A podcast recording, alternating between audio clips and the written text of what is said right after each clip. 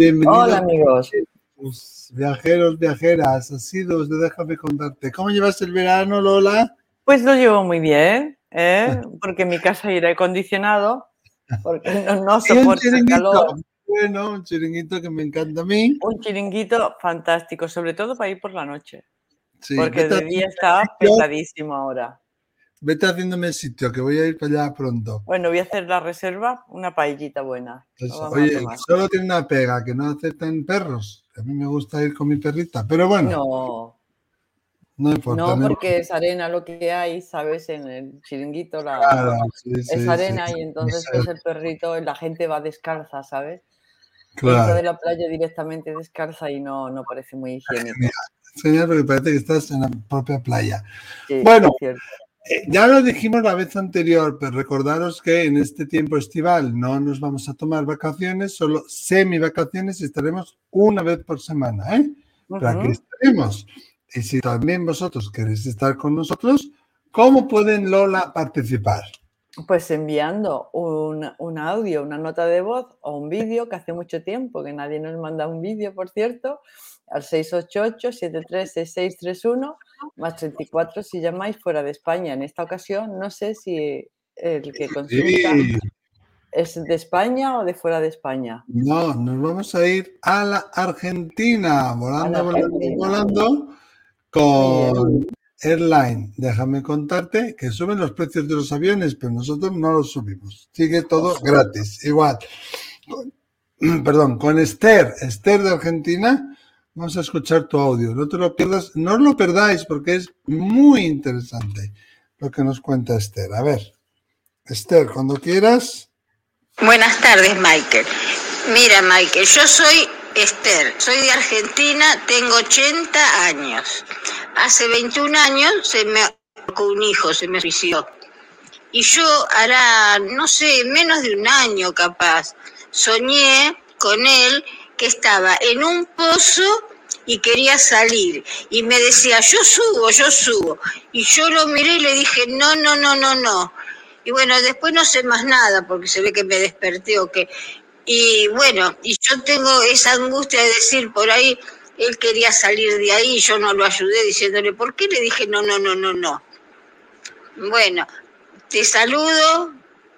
Gracias, Michael. Si me podés contestar, gracias.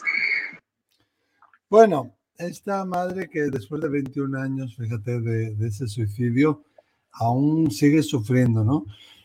Esther, gracias por compartir tu caso y fíjate, tiene, nos faltan datos, yo creo, aquí, ¿no? Para estudiarlo bien y saberlo bien, tenemos que ver, yo creo que primero, si solo fue ese sueño o ha tenido más antes o después, me imagino que si no lo dice en el audio, solo fue ese sueño, en qué momento de, de la noche fue, qué pasó ese día, si que era algún día especial, si era algún aniversario especial o alguna cosa, o si estuvo ella rememorándolo. ¿Por qué digo esto?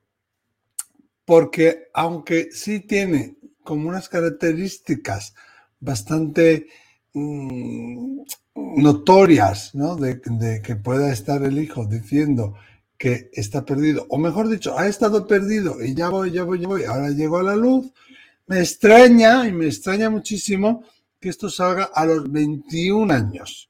Yo pienso, no sé qué opinas tú, porque tú eres más experta en este tema eh, que yo, pero que haya podido haber ahí algo, algún recuerdo, alguna memoria, alguna vivencia que haya tenido Esther, que haya sido como un activador, ¿no?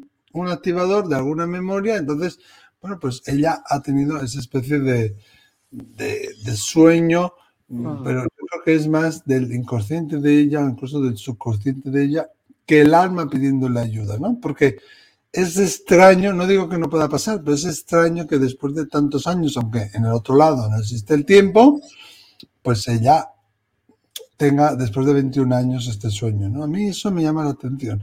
El pozo, que él está en un pozo y todo eso, sí, es bastante característico.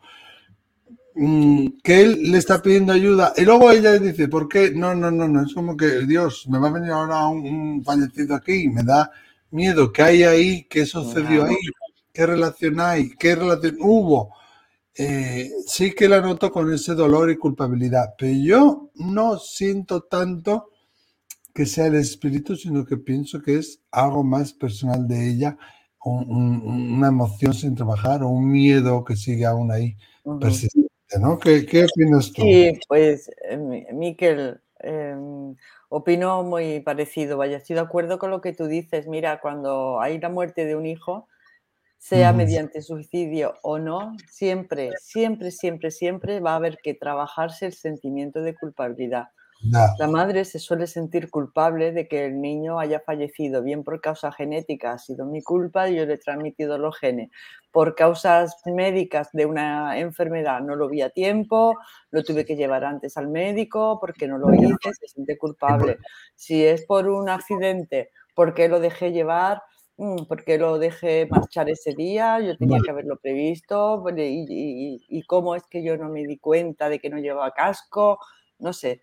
Sí, y en el pues suicidio más. En exactamente. Y en el suicidio, más, claro. En el suicidio más. A mí lo que, lo que, uh, cuando se tiene un sueño, sea de las características o de la categoría que sea, eh, el sueño tiene como una especie de conclusión, de moraleja, de mensaje, ¿no? El sueño va a darte un mensaje, ¿no?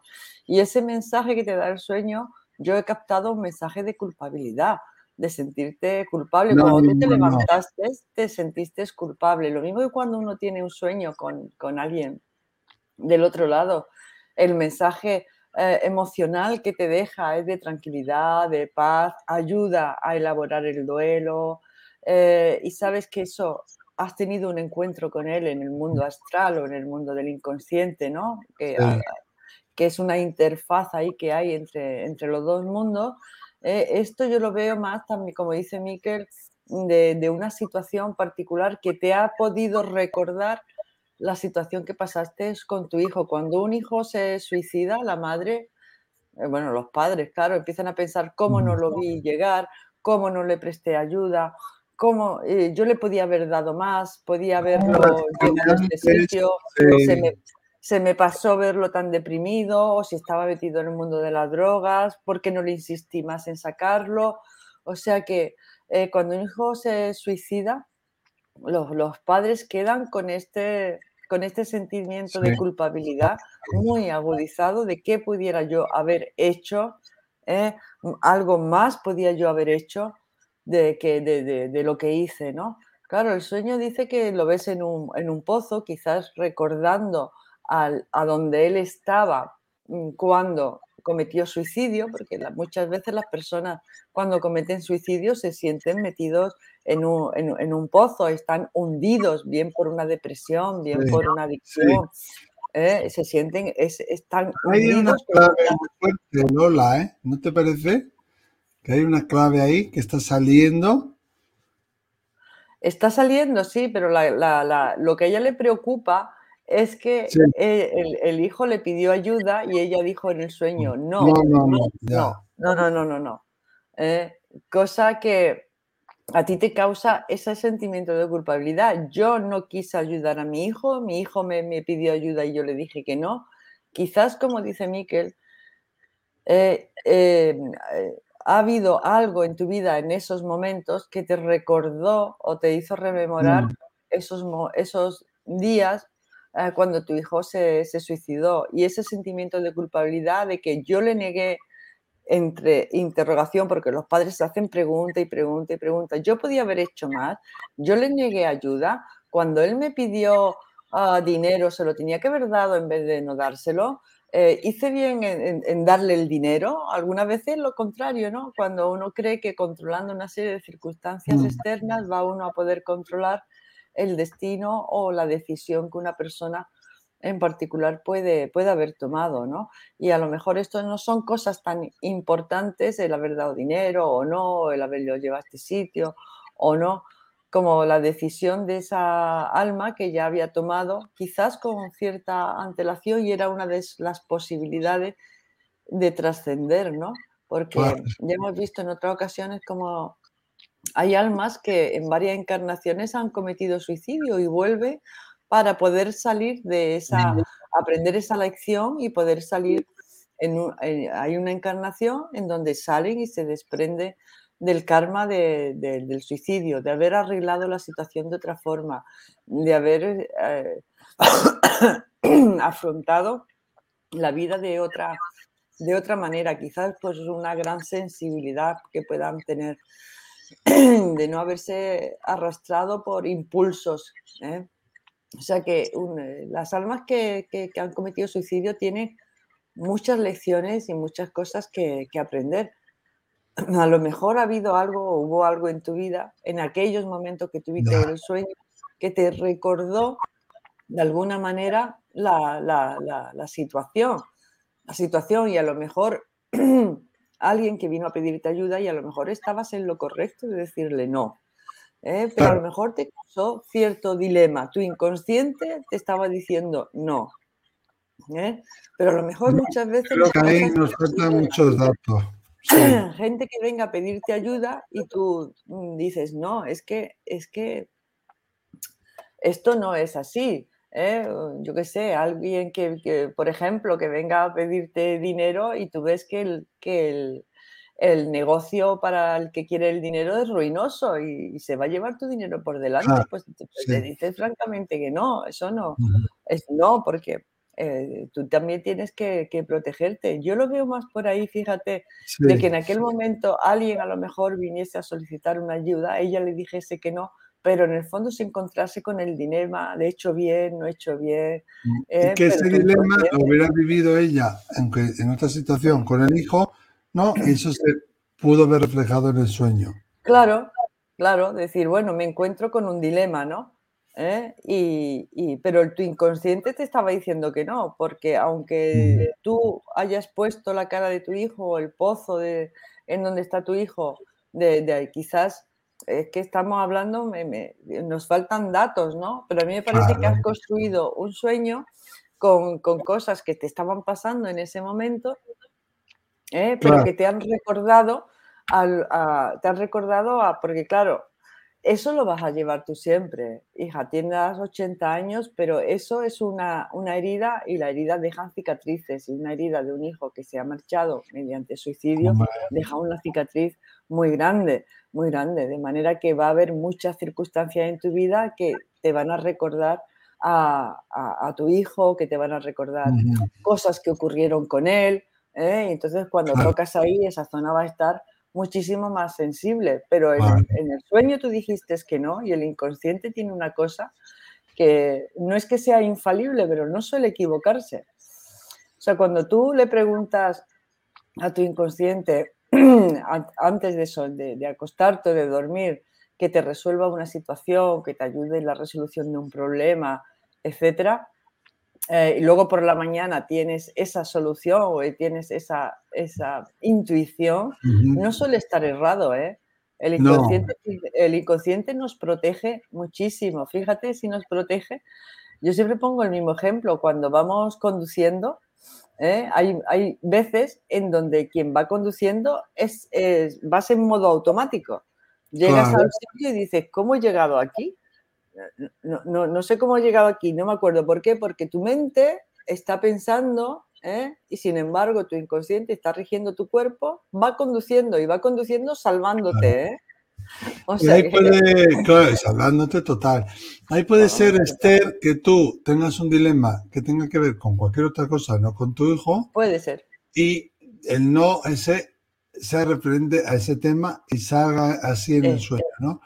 También, claro, también tenemos un pozo que tú piensas que tu hijo está en ese pozo, pero yo pienso que es algo más mental tuyo de un estado mental, un estado de alma que tú le atribuyes a tu hijo y no un estado real, ¿eh? sino que eh, él está, que tú piensas que él está así, pero él te está diciendo, ya voy, ya voy, ya voy, estoy saliendo. Y eso de alguna manera, además de lo que hemos dicho antes, que estoy muy de acuerdo con Lola, mm. podría estar significando como decir, ostras, ahora me viene aquí mi hijo, se me presenta aquí y yo le digo que no, que no, que no, porque no estoy preparada, pues no me siento preparada, no sé cómo lo voy a afrontar.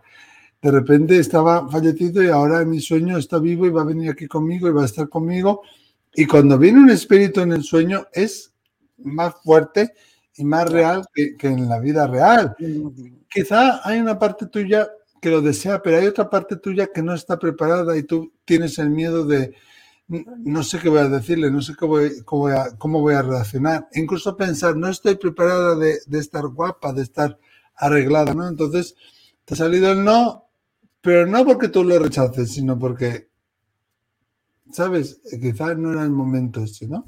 Y también puede ser que ese no tenga que ver con algo que te ha pasado en tu día a día. Entonces, Esther, si estás viendo esto, por favor, danos más datos, escríbenos aquí debajo del vídeo, cuéntanos y vosotros también contadnos qué es lo que opináis, qué os parece vosotros, con qué creéis que tiene que ver este sueño que está teniendo Esther desde Argentina, ¿no?